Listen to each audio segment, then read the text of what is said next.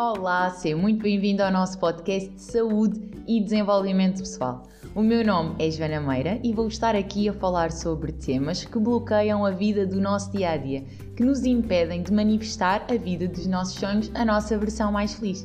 A minha intenção é que cries cada vez mais pensamentos e comportamentos mais possibilitadores, mais conscientes e mais saudáveis. Vamos?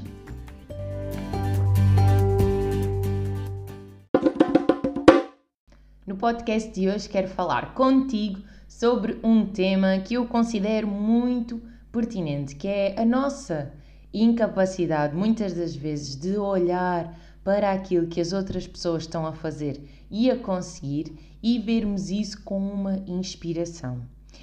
Nós tendemos muito mais vezes a olhar para aquilo que os outros conseguem atingir e concretizar e usar isso como uma justificação para nós não estarmos a conseguir. Ok, ele teve sorte, ok, para ele foi mais fácil, eu não tenho as facilidades e o comodismo que ele tem.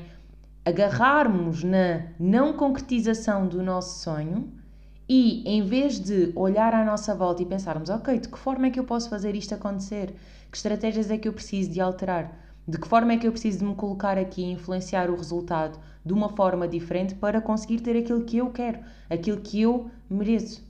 Em vez de termos esta posição mais de curiosidade e interesse e de querer aprender com o outro, porque se ele já conseguiu aquilo que eu quero, brutal, ele só me está a mostrar que isso é possível, que isso é real, que não é só mais uma coisa da minha cabeça que eu não estou a pensar em demasiado grande.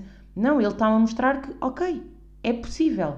Então, de que forma é que eu posso, olhando para ele, aprender a também eu conseguir?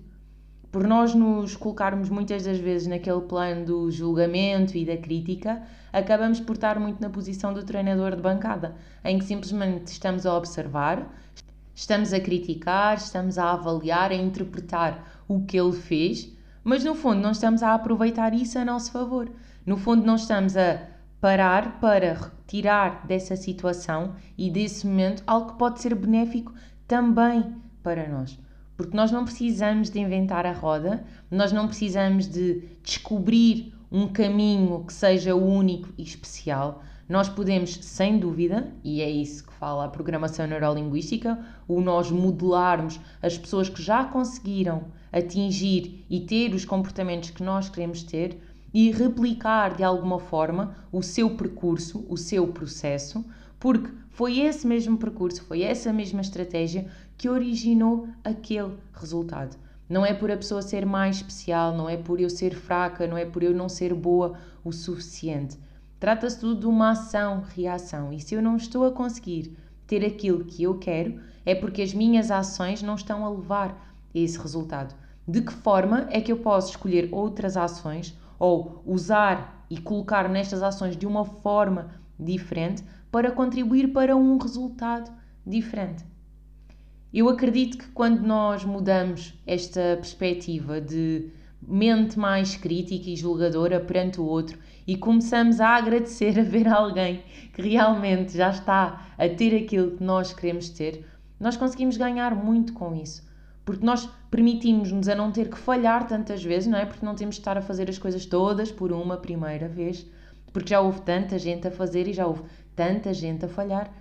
Eu posso aprender não só com as vitórias dos outros, mas com as falhas deles também, com os erros que eles cometeram. Mas para isso nós temos que sair deste plano mais crítico e condenatório em que olhamos para o outro como uma ameaça, como um inimigo, como um perigo, como um alvo a abater e olhamos para ele sim como alguém que, ok, já conseguiu aquilo que eu queria, deixa-me aprender então. O que é que ele fez, o que é que ele não fez, o que é que ele fez e viu que não resultou e deixou de fazer. Isso vai-me poupar a mim, se eu quiser, tempo no meu percurso e tempo na concretização tanto para mim. É neste sentido que eu falo muitas das vezes para nós trocarmos a inveja pela inspiração. Porque ao fim e ao cabo aquela pessoa não está a ser de todo um entrave na minha vida. Ela não teve a vida mais facilitada, até porque eu não faço ideia se teve ou não. Foi o percurso dela e nós tendemos sempre a olhar para aquilo que nos dá mais jeito, né? Para sermos os coitadinhos ou para justificarmos o não estar a conseguir, em vez de assumirmos a responsabilidade e dizer, ok, só não está a resultar naquilo que eu gostaria que resultasse. Não se trata do outro ser melhor ou de eu ser pior, ou dele ser um herói e de eu ser um fracassado. Não, é uma ação-reação. E quando nós começamos a olhar para o outro, em vez de realmente ser um alvo a abater e percebermos que ele é uma mais-valia por nos mostrar como é que podemos fazer acontecer, aí realmente o nosso olhar muda completamente. Começamos a vibrar numa energia muito mais elevada, uma energia de gratidão, de entusiasmo. Queremos fazer acontecer, estamos gratos ao outro, estamos entusiasmados porque é o nosso sonho. Como é que não pode ser bom? Agora, quando nós estamos numa vibração de inveja, numa vibração de tristeza, de culpa, de vergonha, de crítica, claro que aquilo que eu vou acabar por atrair vai ser isso mesmo.